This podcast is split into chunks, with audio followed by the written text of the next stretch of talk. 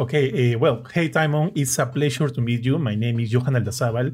I'm editor in chief at GameCore, and today I'm joined by the senior editor Jorge Garcia Soto and Francisco Mora, who had the chance to review the game for GameCore. Este, first of all, congrats. The game is awesome. I love zombies, I love zombie games, and how the people have to deal with these new situations. I, I dig it. So, uh, Dying Light was like my jam. I really, really enjoy it. And I'm really glad I had the chance to play.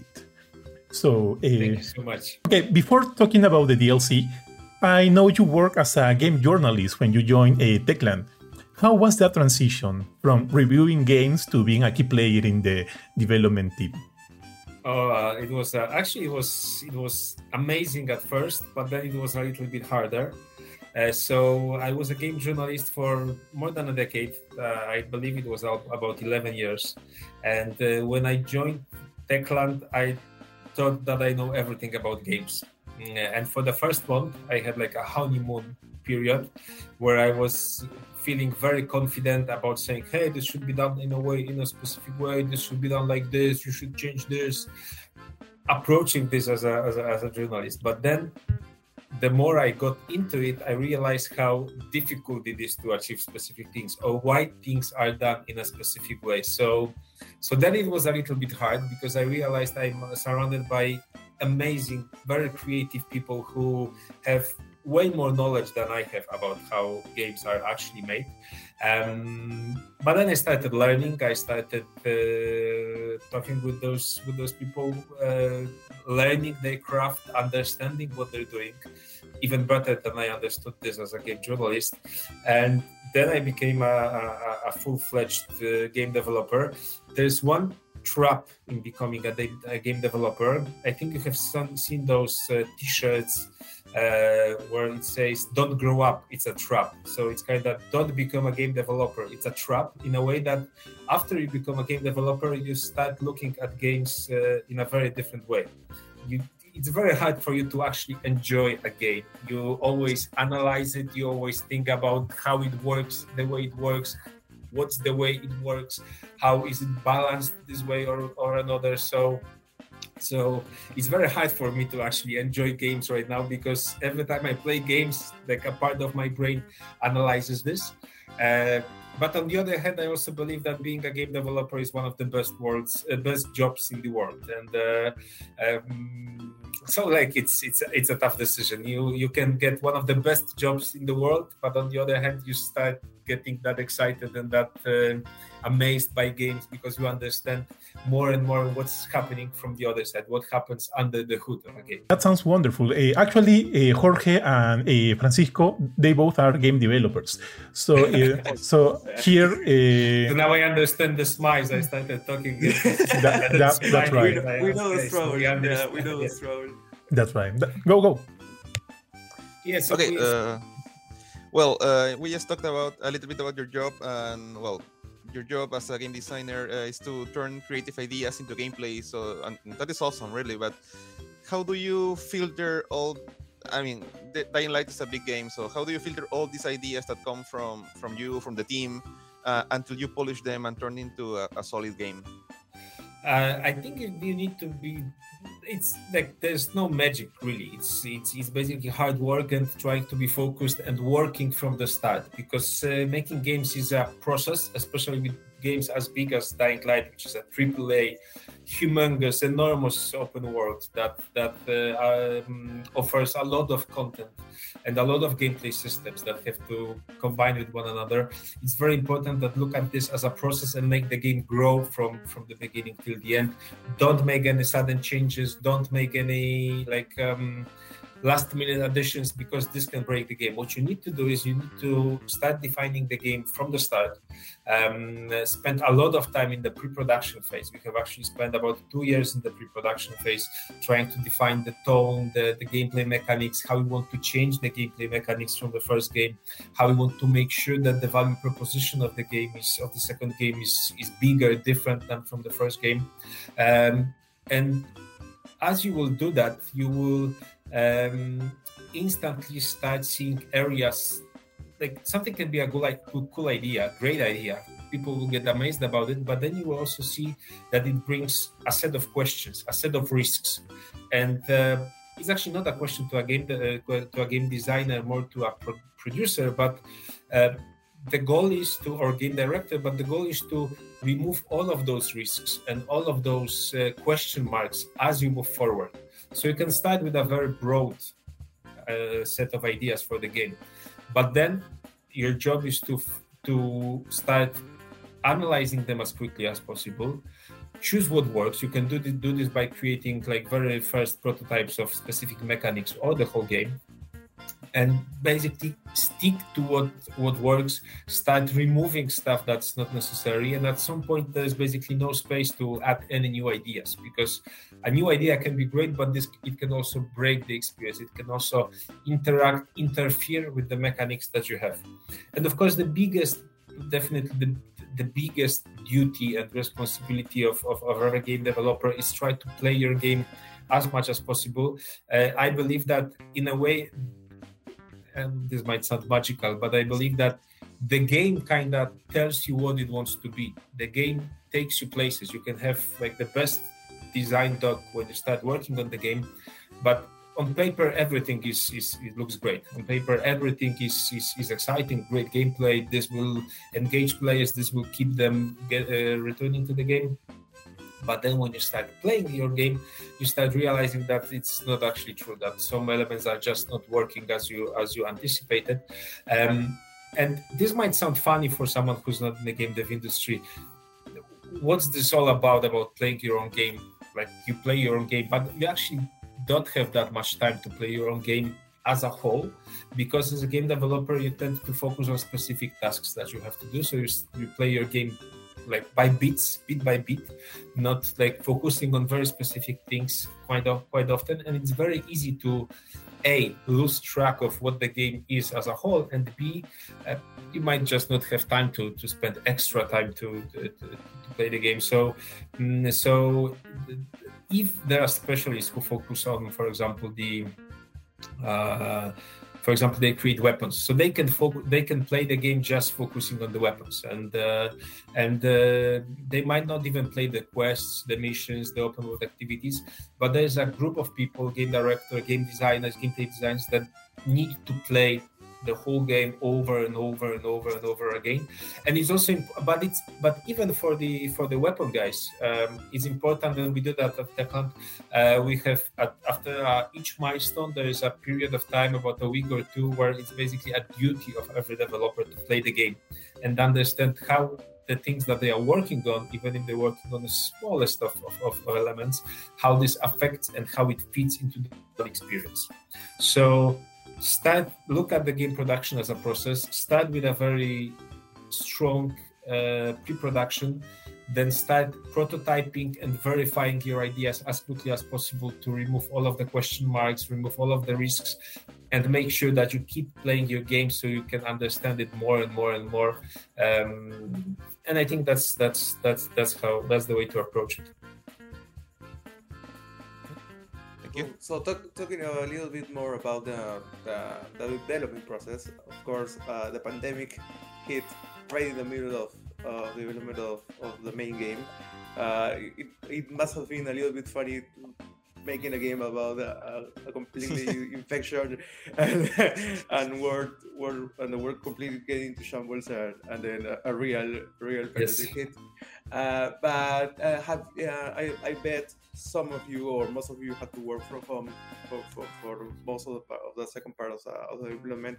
How you've had to do that with uh, with a DLC, and if so, or, maybe if you've you've come back to, to the office, uh, well, what are the two ways? Okay, so so so so so of course it was a hard time for everyone, and uh, it was game developers. I don't know, people who deliver packages, people who work in the office, teachers. Everyone was affected by by the pandemic. We were also affected by the pandemic, and uh, working on the game during the pandemic. Uh, I'm not sure I would say it was funny. It was a little bit surreal. Sometimes it was funny, but then in the other days it was actually quite serious and uh, quite awkward when you were working on like we were having discussions about infection and pandemic, and someone was connecting with us on a call saying, "Hey, like someone from my family is uh, got COVID and is sick." So it, it was like a little bit of both, but I think. Uh, basically humans have the tendency to look at different situations from both sides and it's, it's just life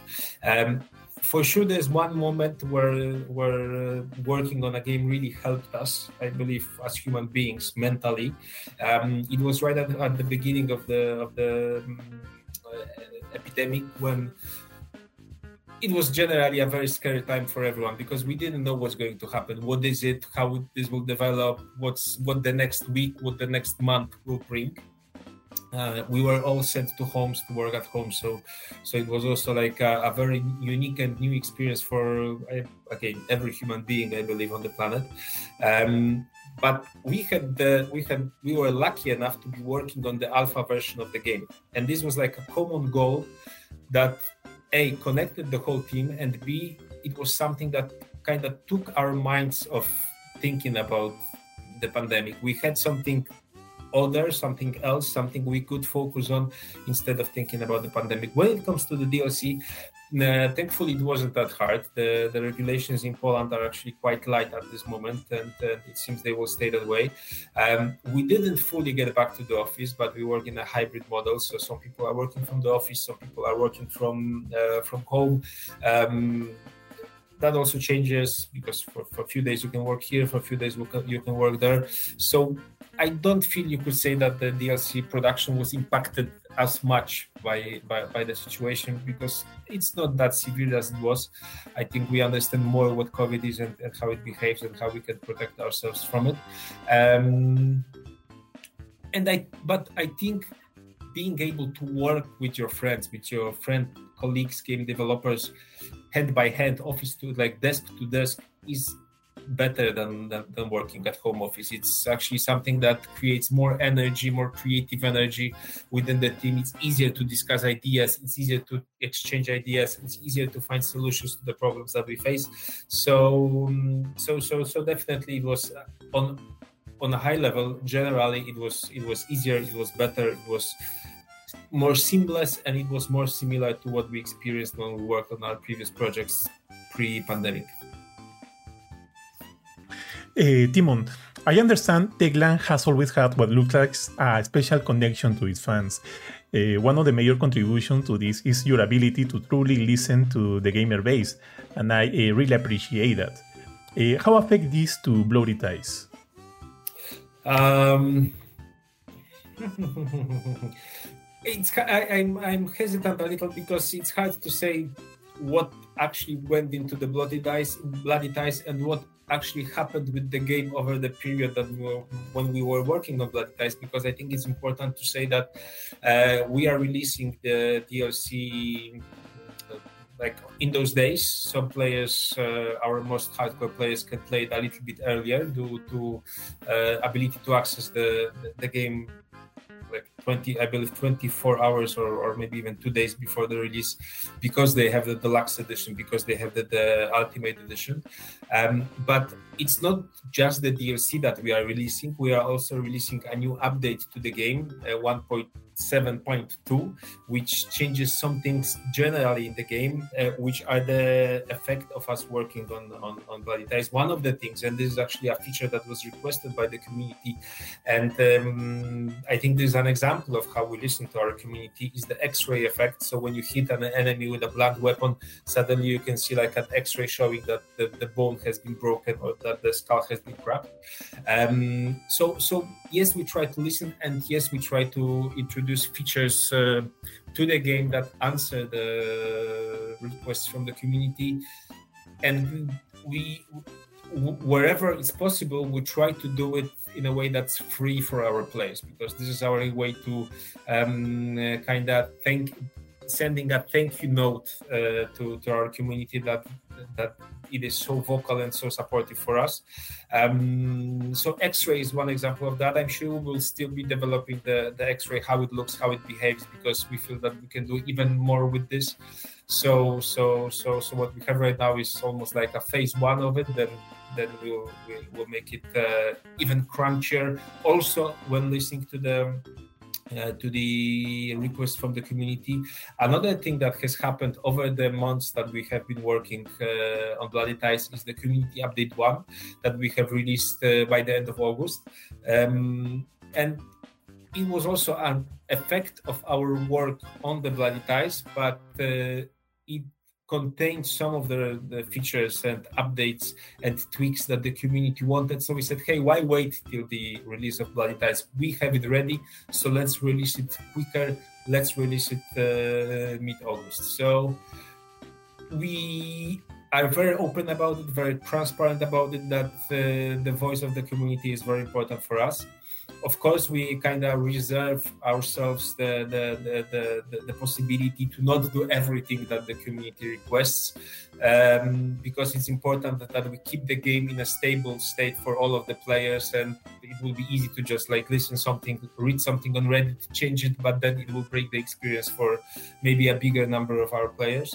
Uh, so we also try to verify the request looking at game data is what people are requesting actually matches what happens in the game when you look at at, at the data that we gather from gather from uh, from from the player sessions but we want our community to be vocal. We want our community to to to, to work with us on making dying light 2 an even better game than it is, than it is right now. Um, for us this is a process. This is something that started with the release of the game. We have uh, announced that the game will be supported for five years. And for those five years we will be constantly improving and adding to the game uh, hoping that in the end it will be almost the ultimate zombie game. Uh, in a similar way that we all almost like we, we this was a similar goal for us uh, for the first game. And looking at the numbers looking at the fact that uh, the first Dying Light has reached more than 25 million players it seems we kind of achieved that. So with the next game we also want to do that. We want to we want to make sure that if a player wants to have the zombie experience, an experience in the zombie genre with the infected, with the monsters that have been turned from humans, then the first idea they have hey i heard about this game dying light. I heard it's good in that regard in that genre so i want to play it. So so we'll just continue working on that making our fans happy. Um, we have some players that have played the game for like 5000 hours uh, 6000 7000 hours. They are really dedicated and this is also something that gives us like energy and fuel to, to continue our work. So we, we will surely not abandon those players. We will continuously um, continue uh, adding new content and give new stuff for them to enjoy in the game. Thank you. Well, uh, continuing with the with the DLC, and this time uh, talking a little bit about the the story. Uh, from what I understand, the, the new story for Bloody Ties uh, runs parallel to the main campaign. And does that mean you can just uh, go do Bloody Ties missions like the like any other know uh, side quest, or is this something that you have to finish the main campaign to access? No, no, no, no. So uh, because uh, Dying Light 2 is still quite fresh uh, as, a, as a game release. It has been it has been released uh, about um, say six eight months ago. So we still have new players coming. So we have players that are just starting the game, and players that have finished the game, and players that are on their third or fourth playthrough. so we wanted to make sure that we'll have a DLC that will cater to every one of our players. Uh, so you can start basically right away. There is a set of let's say tutorial missions, initial missions that you have to play through for the open world of Villedor to open. And as soon as it opens, you can go and play the, the Bloody Ties content because the first act of the DLC takes place in the uh, open world map of Villedor you we have managed to squeeze in some new locations some new characters in the map and you can play with them play with those um, in the same way as all of the other missions. But at some point when you get an invite into the tournament uh, into the, the main event of Ties, um, an option unlocks that allows you to travel to this new location, this new map. Of course, it's not as big as the open world map of Villedor, but there's the main building, the Carnage Hall, some surroundings um, around it where you can also explore, find some Easter eggs, find some interesting loot, and basically other stuff, collectibles. And um, then you can continue in the new location, or you can just like go back there, go go back to the Villedor, do some stuff in Villedor, then go back to the the new location, participate in the tournament, then go back to Villedor, etc., etc., etc. One thing that also happens is that aside from the main story, which centers about bloody ties, about some family stuff, actually there's a quite interesting message there. Um, you also encounter new characters in the Carnage Hall building and in the area, and you also get some quests and missions from them. And uh, those those quests and missions usually take you back to the open world of Villedor. So we have managed to make the Carnage Hall almost like a part of this world where you can at any time go there and go back. And uh, some of the stories are happening in both locations. Some of the stories from one location take you to another one. So there are almost no no no no limitations to how play can um, players can can have fun with it and play it.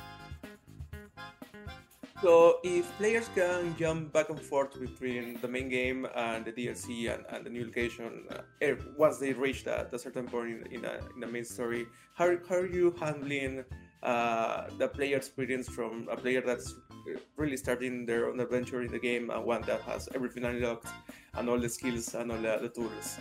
Yes, so this, uh, this so, so, so this was one of the challenges that we faced in the when working on Bloody Ties. Uh, our solution is that for all, for most of the Bloody Ties events, you get access to a specific loadout. So every player has the same set of weapons and accessories to make sure that at least in this way this is balanced. Uh, the weapons kind of weapons and enemies scale a little bit to the players. So so if a player is more advanced, the enemies are also a little bit more advanced, but the weapons are also a little bit more uh, effective but for sure this will be easier for uh, for more advanced players because they just better at playing the game just, just even even without extra skills they just better because they have spent 100 200 hours in the game so they almost subconsciously know the, the, the tempo of the swing how far they will dodge back new player doesn't know that um so so so there was a challenge in that. What we wanted to achieve is that we wanted every player to be able to complete the DLC in a way. when I say complete, I mean see the story till its end, to to the end. But then what happens is that you can also get back to the to those to those events, to those shows that are happening in the Carnage Hall, and try to get better at them. Like uh, try, for example, to beat your time. And then if you do that you get uh, you get rewarded with the thing that we are calling the Carnage Hall tokens. And then you can spend them on on, on some uh, cool new stuff that we are adding with the DLC uh, that you can use buy to customize the look of your character so if you want to prove yourself as the as the, as, as the best Carnage Hall uh, participant, you can do that. You can challenge yourself. You can show your skills as a developed character, and for as a reward, you will get access to some very cool stuff that, that you will be able to to buy get there. Mm, actually, it, it's it's a little funny because like when you look at the um, um like at the price of other DLCs, let's say, um, you, could notice that uh, it's quite often that happens right now that for example you buy some you know an outfit and maybe some some some additional cosmetic items for i don't know five dollars with other games what Ties does, it gives you, I believe, about 20 outfits and about 50 gear pieces and a new narrative and a lot of gameplay sequences, and it all costs $10. So, in terms of, of, of being cost effective, this is really one of the best uh, investments you can have right now in the in, in the industry. Um, but of course, it's the quality that counts. But I think the players will appreciate what we have there because this is really quite a fresh and unique take on the arena format. Uh, with that, I understand uh, my character is uh, will still be growing. Growing. so, what's the new level cap? Maybe some new branches of abilities. Uh, actually, we, we we realize that it's not necessary at this point because uh, when you look at the data, of course, there are some players that have reached the maximum level cap, but they aren't there aren't that many of those. So we are not addressing this directly uh, because there's still like in the base game there's still a lot of quite a few levels that players can get uh, that they that that aside from the most dedicated ones they didn't get yet. So you can help your progress with that in uh, by playing the uh, by playing bloody ties but we understand that at some point not that far from now we will reach the point where there will be actually quite a lot of players that want to progress their character even further we already have some solutions for that they are being worked on as we speak but that's all I can tell at this point because really this is the Bloody Ties. This is the biggest addition to DL2 that we have released so far. So we we were focused on it. Uh, we want players to be focused on it at this point. But if you have like some time to have a chat regarding the future plans for for Dying Light in a month or two, I will be very happy to to meet with you guys again and, and discuss what's what's coming in the future. Well, uh, also uh, this time about the story for the DLC for the Bloody Ties DLC. Uh, usually, Dying Light has this more uh, serious approach to the zombie apocalypse, but when uh, when I see the trailer for Bloody Ties, I see uh, this is more focused on action and a little bit of, of this over-the-top Thunderdome feeling. Mm-hmm of a, of a tournament between humans uh, fighting to the death. So I want to know if there is uh, this time there is a more sarcastic, uh, playful, if I can say, uh, approach to the story, or is there like a, a heavier weight uh, to the to drama that we haven't seen in the trailer just yet? Um, ah, it's a tough question because for sure it's uh, it's it's it's it's some kind of an experiment. This is this is us having fun with what can be done within the Dying Light universe, and also expecting that players will appreciate that for a change they can do something different. Uh, they, they they can kind of take their minds off the post-apocalypse and the, the threat of the infected all around and trying to survive. This is the entertainment of this world. This is the this is the the the, the Cirque du Soleil of this world. This is the this is like the the, the UFC fights of this world. So um, so this is meant to to be entertainment. And this is meant to also entertain those people in the world but also entertain the players.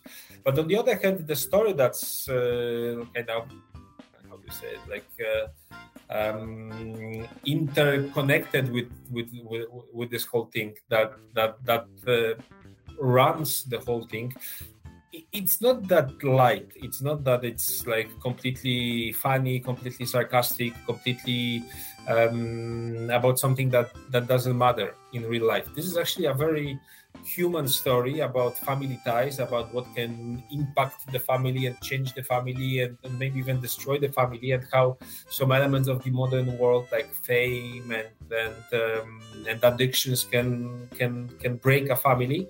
So the story is actually like it's not too serious. It's not too like um green it's not too dark it's not too sad this it will not make you cry in the end that much maybe a little but not that much but um, but it, it is saying something and uh, for us the whole bloody ties is, is, is like this this uh, we wanted to do something different. When you do something different, there's always a risk that uh, some people will say, "Oh, I don't know what it is. I don't understand this. I never seen anything like this before, so so I don't like it." And there's always a risk like that. Um, we were aware of that risk, and to be honest, I'm I'm constantly aware of the risk. The the DLC is just getting released, so I'm like checking the YouTube comments and see, trying to see if, if if if it worked or if it didn't, because we took some risks uh, creative risks with the DLC. But I think it's also important to, to, to, sometimes do something else, do something different, to to not follow like a very set formula. Um, because if, if you don't experiment with something, if you don't try with something, you will never know if it works. So uh, mm, thankfully, the success of the of, of the base game, we have reached more than like uh, the, the, number I can reveal because that's the number that we have revealed is 5 million players. is actually bigger now, but we have reached 5 million players at least. And um, this is a success. Like there are games that aren't able to to to reach that many players uh, at all. We have reached that within like a very first uh, window of time, let's say. So so this gives a, this gave us like a, a foundation, a confidence as well to, to to actually afford ourselves to do something a little bit different, uh, a little bit maybe outside of players' expectations we'll see if it works or not. Uh, I think we are ready to accept the risks that there will be some people that will say, "Oh, this is this is different." Like I'm not sure if I'm liking this. Maybe the, the gameplay will convince them. Hopefully, the game gameplay will convince them. Uh, thankfully, at the same time, we are adding so much stuff to the game. There are chapters, there's new DLC coming. That I'm not that afraid that we will kind of burn our community because even if for some people this is not what they expected there's another thing coming quite soon that will that that i think will deliver another thing and another thing and a new chapter and as i said new dlc and some updates in between. So mm, so i think it's good to have diversity. All right. So so parkour for the community in Dying Light is one of the biggest pillars that, that, that are in the game. So I'm, I'm really curious about knowing how you get into designing that such complex system of, of movement and, and abilities. So how do you decide on where do you put a crash pad, where a zipline goes? Uh, when do you let the players know that, there's a new ability and, and that sort of stuff? And uh, are we gonna see more of that stuff uh, in the DLC? Are there new new movement possibilities?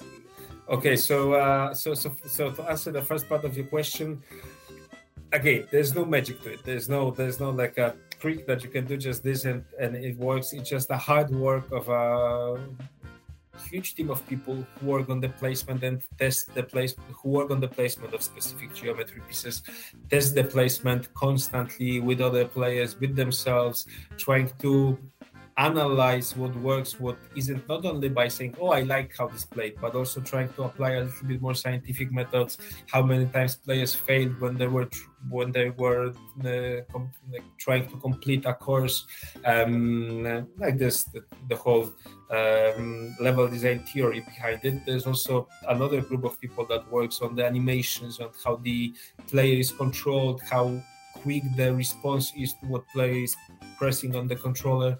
So again, no, no magic here, just hard work. Um, what helps us is that we are working uh, on parkour in first-person perspective almost for 10 years now. It's uh, we have released the Dying Light 1 in 2015, so it's seven years from now. But we have been working on the game for some time, so so so it's like a decade of experiences.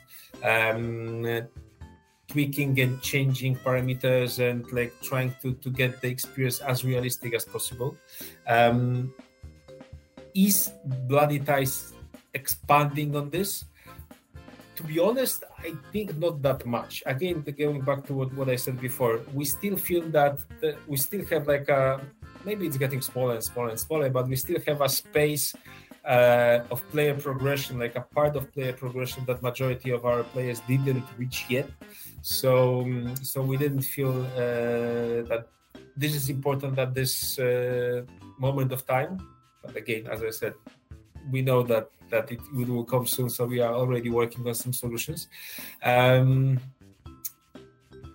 but but again, Bloody Ties does some things different with the parkour, and what it does differently is that instead of, a, of, of, the city of Villedor, which was supposed to mimic a real city and had to look like a real city, um, with, with, with, with the Carnage Hall, everything happens inside a space that's created by those people, that's created for the show.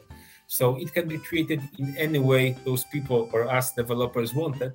So there are some areas which are really crazy when it comes to parkour completely different to what you experience in the base game like some of the stages actually the the main building is quite uh, high so we managed to to squeeze about i don't know maybe seven eight floors in there and because it's kind of artificial we were able to create our own playthroughs to the like completely new types of geometries. Like for example there's one arena which is uh, uh, based on the myth of Hephaestus uh, forge from the from Greek mythology, and it's like this huge multi-layered factory complex in a way with a lot of fires everywhere. And uh, like when you look down you actually feel the vertigo because it feels so high.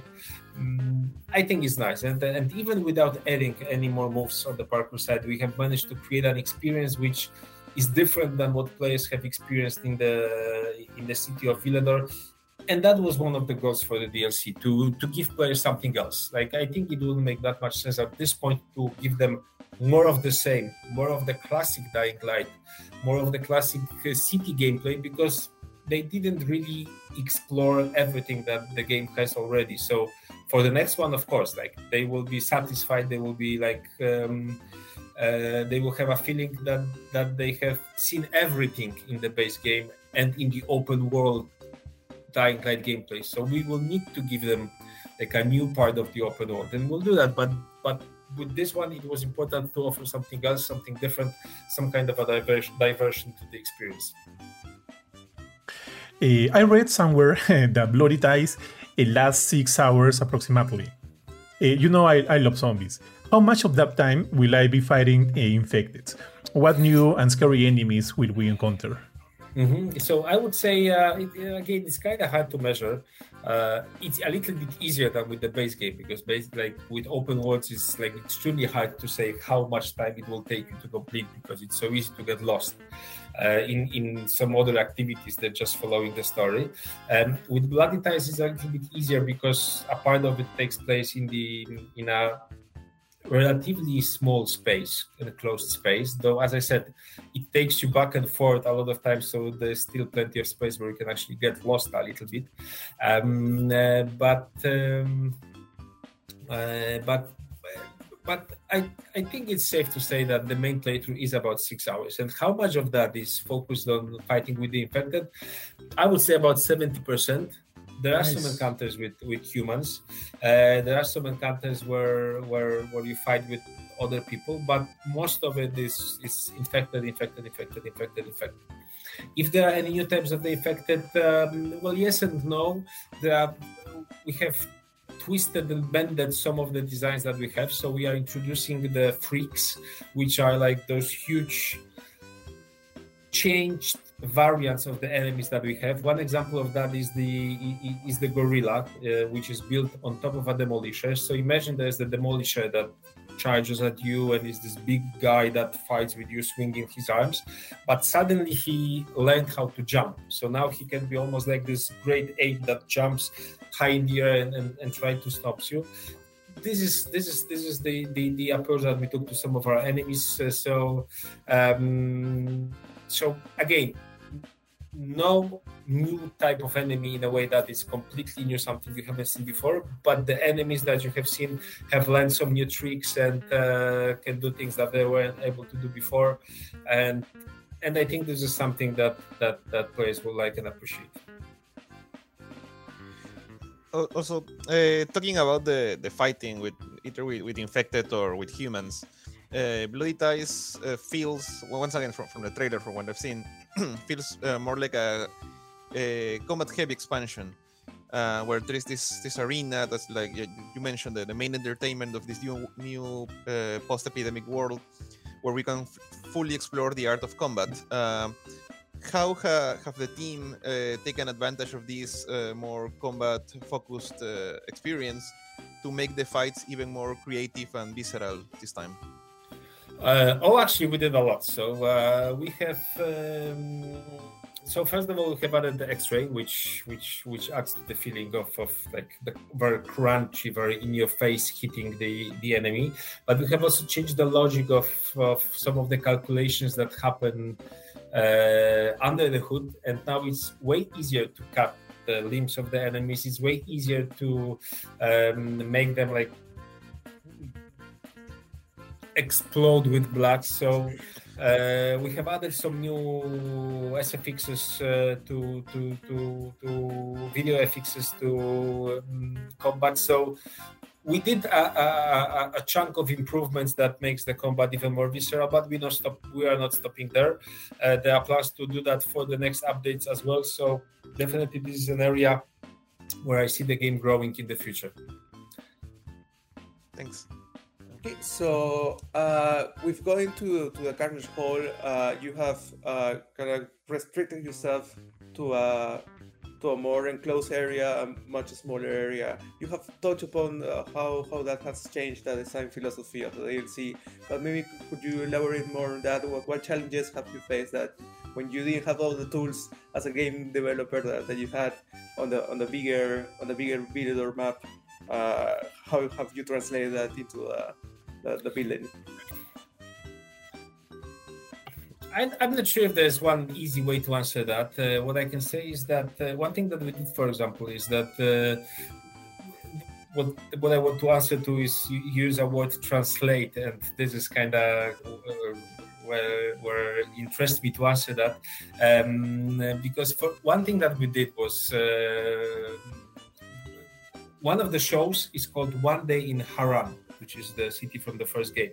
So what we have done, we have recreated a part of the Harran using the like a theater scenography. So it's like very, I think a lot of our fans from the first game will have a lot of fun playing that because they they, they almost play like this theater version of, of, of Harran where everything is made of, of, of let's say paper, wood. I'm not sure what's the what's the like better English word to, to express this, but like from those uh, scenography. I think you know what, what I mean, and uh, and you can replace some of the iconic moments from from from from the first game. So there's arming of the car traps. There's fighting for the with uh, with race people for the airdrops.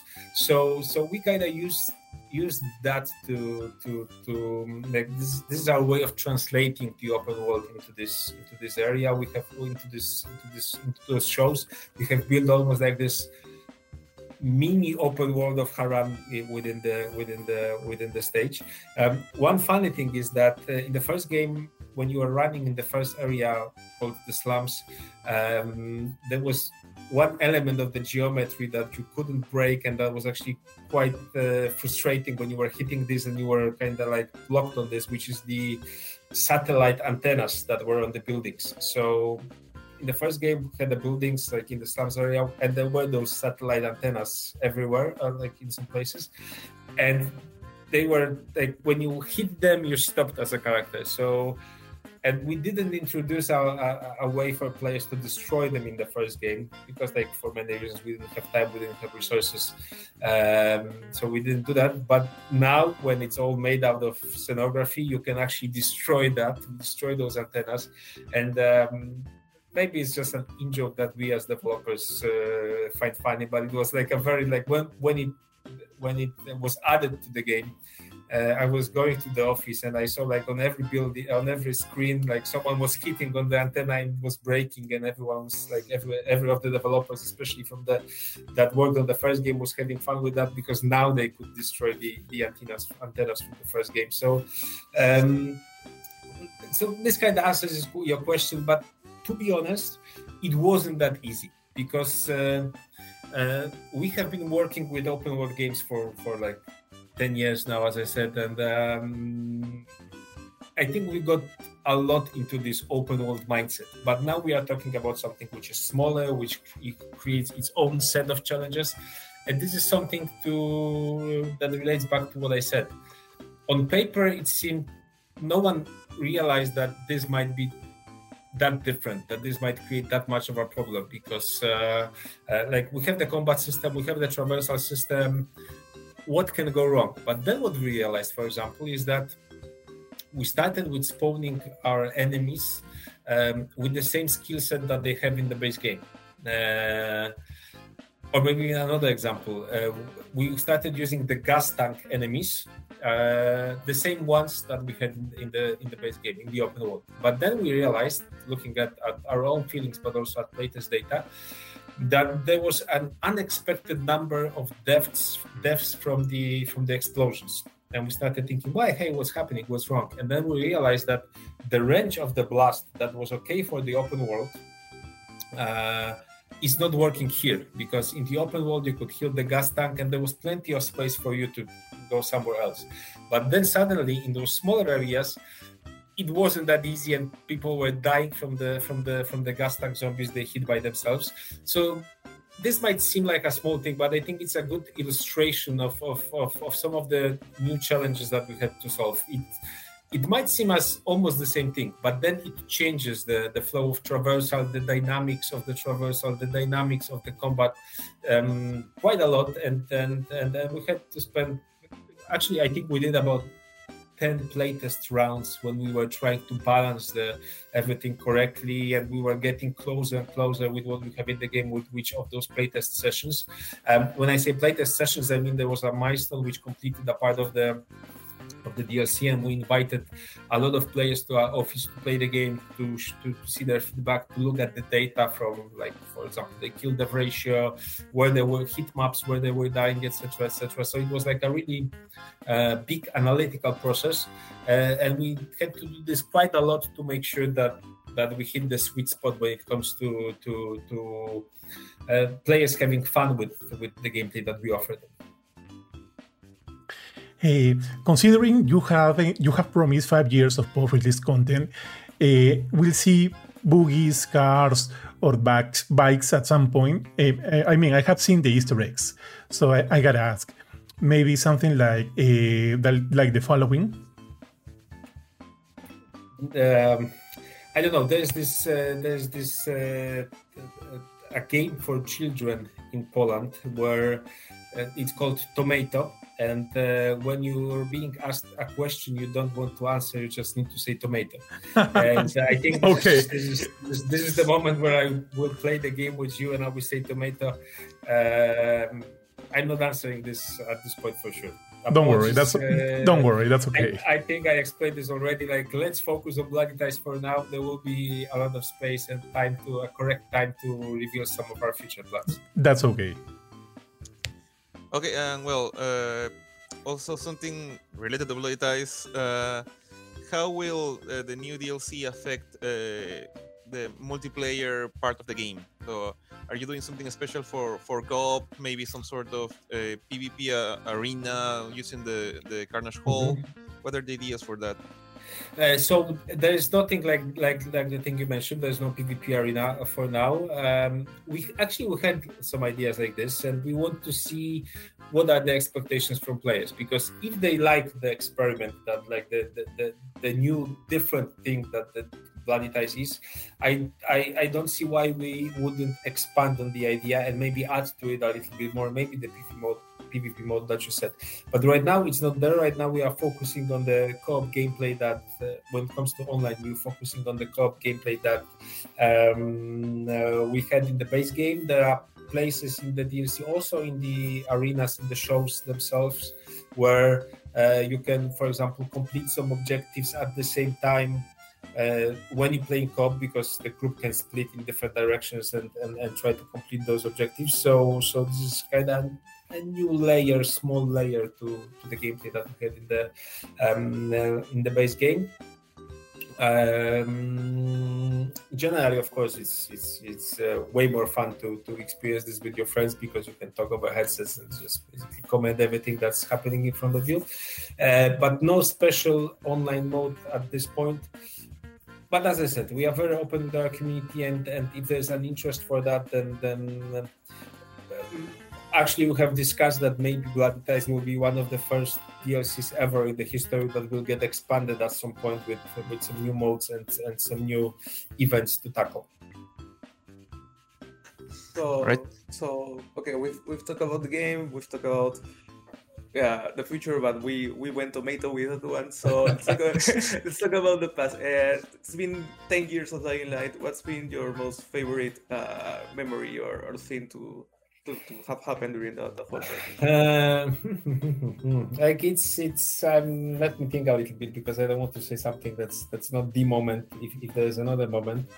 Um, well, I think uh, every release of of each of the of the Dying Light content pieces of content that we have released. This is something special for every developer because you kind of there's a moment where you send the build to Steam, to Microsoft, to Sony, so they can publish it.